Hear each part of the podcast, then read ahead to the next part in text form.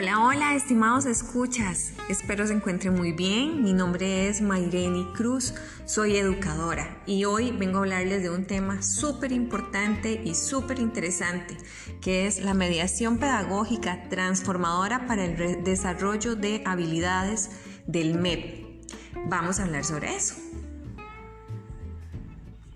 Para entender este tema, vamos a hacernos dos preguntas qué es una habilidad y cómo debe de ser la mediación pedagógica. Vamos a empezar con conceptos. Iniciemos con qué es una habilidad. Leo textual. Dice, las habilidades son capacidades aprendidas por la población estudiantil que utiliza para enfrentar situaciones problemáticas de la vida diaria. Lo que se quiere en esta eh, materia es que el estudiante pueda desarrollar las capacidades, las habilidades, para que pueda apropiarse del conocimiento sistematizado para crear él su propio aprendizaje. Ahora sí, diga, vamos a ver cuáles son esas habilidades. El MEP lo divide en cuatro de ellas, que es la dimensión 1, que son las maneras de pensar. Dentro de las maneras de pensar podemos encontrarnos con lo que es el pensamiento crítico, el pensamiento sistemático, aprender a aprender, resolución de problemas, creatividad e innovación. Luego, la dimensión 2, en ella podemos ver lo que son las formas de vivir en el mundo. ¿Qué concentra esto? Esto es la ciudadanía global y local, la responsabilidad, personal y social, los estilos de vida saludable, vida y carrera. Seguimos con la dimensión 3, que es la forma de relacionarse con otras personas. Esto trae lo que es la colaboración y la comunicación. Y la 4 son las herramientas para poder integrarse al mundo. En esta se pueden observar lo que son la apropiación de tecnologías digitales, el manejo de la información, etc. Como pueden ver, acá se ha querido hacer de una forma integral el manejo de habilidades. Ahora sí, vamos a entrar a lo que es la mediación pedagógica enfocada en el diseño curricular a partir de habilidades. Voy a iniciar mencionándoles cuáles son las características que el MEP, eh, o no solamente el MEP, sino lo que trae esta metodología. Para iniciar, lo más importante es que está centrada en la persona. Después de ello van a haber ambientes de aprendizaje retadores para el estudiante. Se va a enfocar al docente como facilitador. Ya no es el docente el que da toda la información, sino él va a ser un facilitador para que el estudiante pueda eh, llegar a esta información. El conocimiento significativo, que es casi que el objetivo eh, final de lo que se requiere, por lo que se está haciendo todo esto. Eh, la creatividad y el asombro se ocupa para llegar a este conocimiento significativo eh, la evaluación continua y diversa. No podemos estar evaluando a todas las personas de la misma forma. Cuando todos tienen aprendizajes, aprenden de formas diferentes. Y por supuesto que es el desarrollo de las habilidades ya para ir al mundo, a aprender a aprender. Ahora sí, para esto vamos a hacernos una pregunta. ¿En qué consiste la transformación educativa planteada por el MEP? Ok, es aquella intervención experimentada, intencionada y activa del profesor que se interpone entre los estímulos y los alumnos para guiarlos en el aprendizaje. Aquí podemos ver lo importante que es la persona docente para el desarrollo de este conocimiento. ¿Qué es entonces lo que el docente debe presentar al estudiantado? Ok, bueno, esto se pueden dividir en tres eh, áreas. Vamos a hablar un poquito de ellas. Una es las múltiples formas de presentarse el tema. Tenemos que utilizar todas las formas de presentar posibles cuando se va a desarrollar un tema, la visual, la auditiva, que los estudiantes puedan manipular, puedan tocar aquello que se quiere aprender. Todos los niños tienen eh, habilidades diferentes, aprenden de formas diferentes. Bueno, pues el docente debe tratar de utilizar todas las formas para que el que aprende de forma visual pueda eh, tener su, su eh, vamos a ver, ¿cómo le decimos? Como su exposición visual, el que aprende de forma auditiva, el que es por medio de la escritura, etcétera, etcétera. Después de esto vamos a tener las múltiples formas de acción y expresión para que el estudiante pueda indagar, expresar lo que está aprendiendo para que el aprendizaje sea significativo y el estudiante pueda acomodarlo en su estructura cognitiva. ¿Cómo se logra? Por medio del asombro, la motivación y las emociones. Seguimos con las múltiples formas de implicación del aprendizaje. ¿A qué nos referimos con esto? Bueno, pues el estudiante debe de estar motivado. La motivación debe de estar presente desde que se inicia el curso y debe de permanecer a lo largo de él.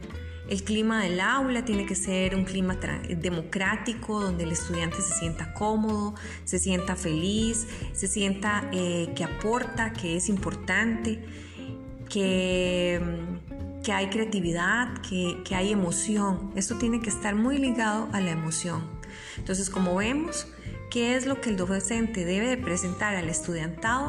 Lo podemos enumerar en tres. Las múltiples formas de presentar, las múltiples formas de acción y de expresión y las múltiples formas de implicación del aprendizaje. Recordemos que eh, la persona estudiante es el centro.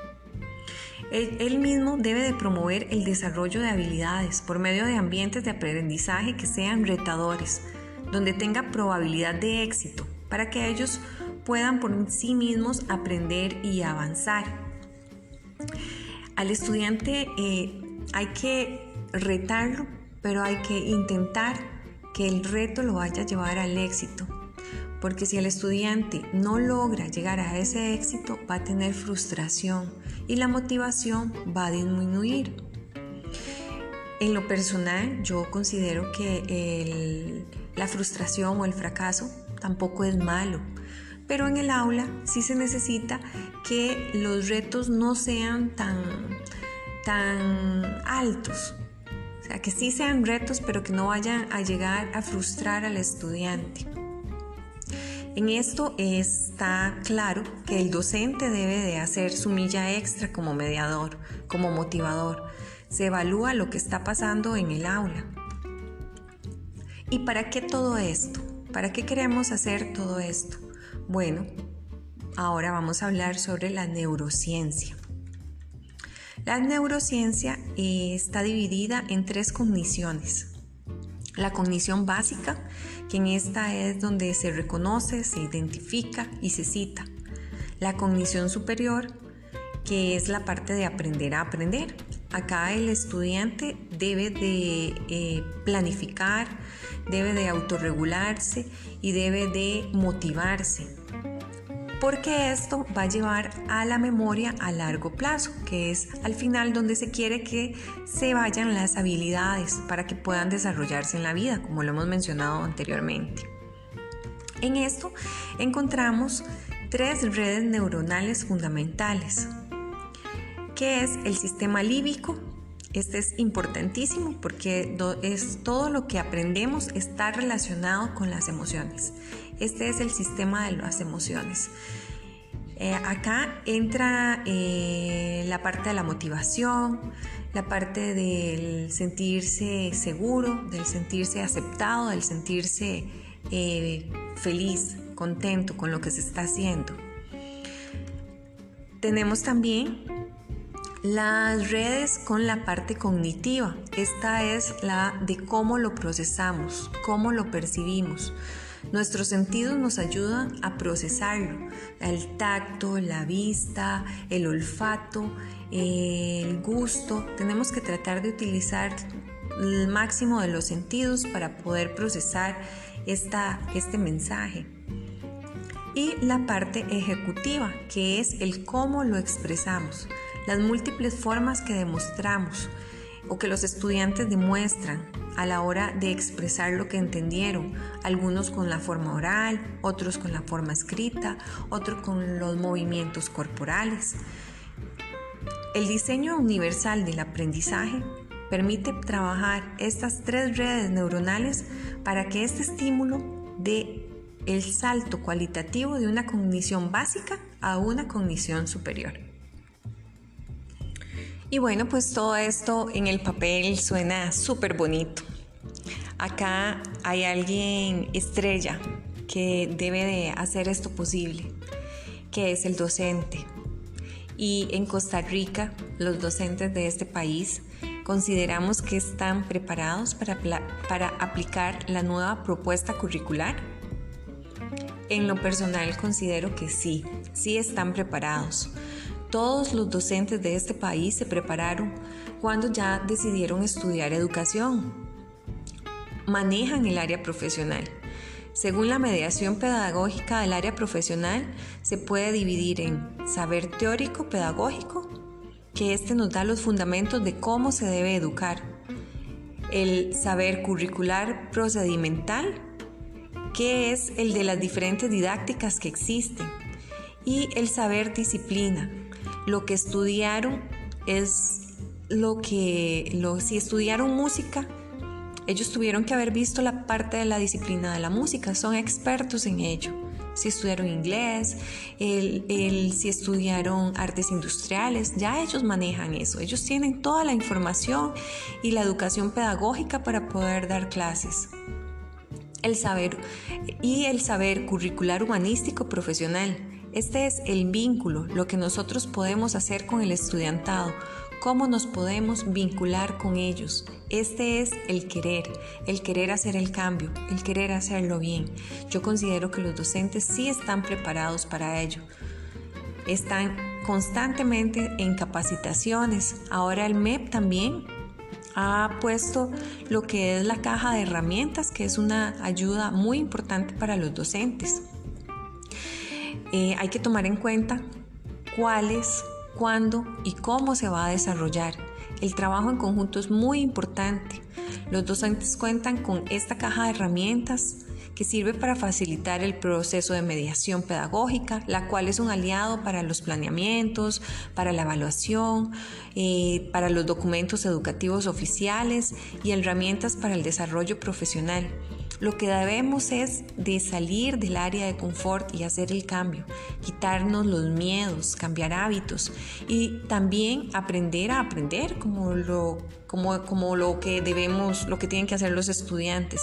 Siempre, por supuesto, buscando el objetivo principal, que es el desarrollo de las habilidades de los estudiantes. Entonces sí, sí tenemos personal capacitado que puede llevar a cabo este gran, gran proyecto que el MEP eh, tarde, pero seguro lo está retomando y es muy, eh, muy emotivo, es muy, muy eh, inspirador poder llegar y poder vivir en esta etapa en la que se está viviendo la educación en Costa Rica. Ok, ahora bien, yo que soy una persona que está estudiando eh, educación y que voy a ser una futura educadora, considero que estoy preparada para esto, para aplicar esta propuesta curricular. Sí, sí puedo aplicarla y me estoy preparando para ello. Y tengo eh, la intención de poder llegar a hacer el cambio, de poder cambiarme a mí misma eh, lo que a mí me enseñaron, como a mí me educaron, que fue el método tradicional, y poder llevar a cabo esta, este reto tan, tan grande pero tan inspirador. Nos dimos a la tarea de preguntarle a la ciudadanía, a familiares, a algunas personas egresadas de, de colegios, de universidades sobre esta transformación y curiosamente eh, no encontré a ninguna persona que pudiera hablarme del tema. Eh, habían escuchado el cambio que está dando el MEP, pero no sabían exactamente qué era lo que, eh, lo que está, cuál es el mensaje, cuál es la carnita, digamos, de, de esta mediación. Por eso mismo fue que dimos, nos dimos a la tarea para realizar esta, este podcast para que puedan entender un poco más sobre ello. Para ir finalizando ya con, con este tema, eh, vamos a dar las recomendaciones concretas que se necesitan para implementar esta transformación en las clases. Las recomendaciones no son mías, es del diseño universal para el aprendizaje. Nos da las recomendaciones de cómo podemos usar para implementar esta, esta transformación. Lo primero que debemos hacer es desarrollar el sistema límbico. Recordemos que este sistema está vinculado directamente con las emociones. ¿Cómo podemos hacer para que los estudiantes se sientan motivados en las clases? Esa es una de las primeras preguntas que nos tenemos que hacer cuando nos sentamos a desarrollar la clase. Debemos conocer qué los emociona, qué les gusta, qué los reta. Es muy importante motivarlos.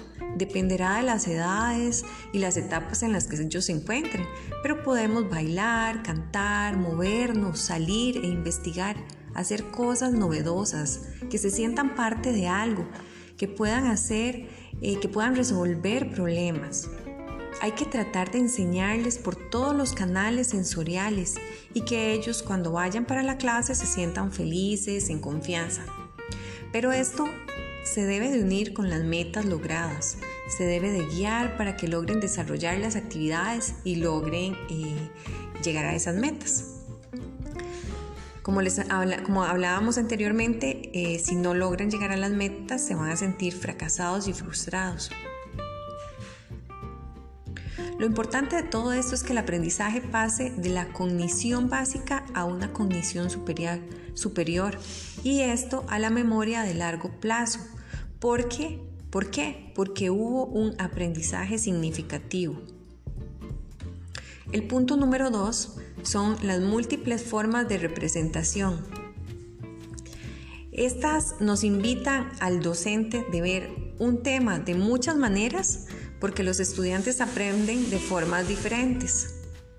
Mostrar de diferentes formas, por diferentes canales, auditivo, visual, escrito, que sea también motivante para el estudiante.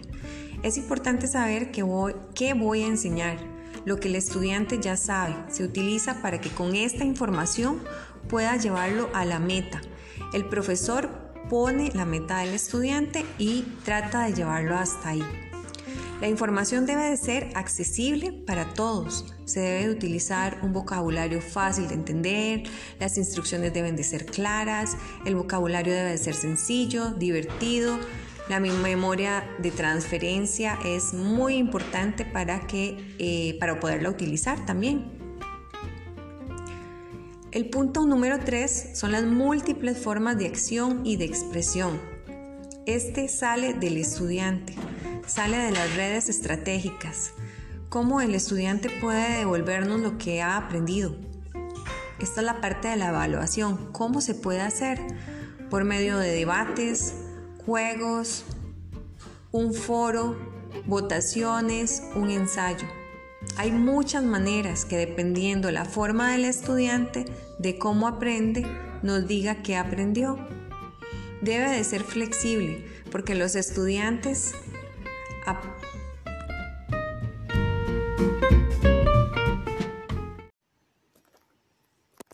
Disculpen, ahí tuve un pequeño inconveniente, pero ya eh, todo está en orden de nuevo. Como les decía, eh, debe de ser flexible porque los estudiantes aprenden de muchas maneras. Con estos tres principios se debe hacer la planeación, pensando en los intereses, en las emociones del estudiante e invitarlo de diferentes maneras a construir su propio aprendizaje, donde el docente es el facilitador y la guía. Y por último tenemos las aulas transformadoras.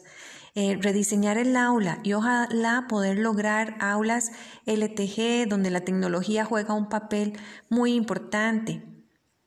En estas podemos también dividirlo en Conecta. ¿Qué, ¿Qué se hace en esto, en Conecta? Bueno, pues se puede hacer, por ejemplo, un semicírculo para que todos se vean. Eh, en Descubre Eh, pueden sentarse en parejas o en grupos de tres para que investiguen juntos. Y en el de aplicar. La responsabilidad es de todas las partes. El docente puede hacer la diferencia para dar una educación de calidad y que pueda lograr sentido para los estudiantes y este pueda ser utilizado de la mejor forma en la vida diaria para ellos. Y bueno, espero que les haya, que haya sido de provecho este tema. Eh, espero que nos podamos eh, ver pronto. Eh, recibo sus comentarios y que tengan una feliz noche.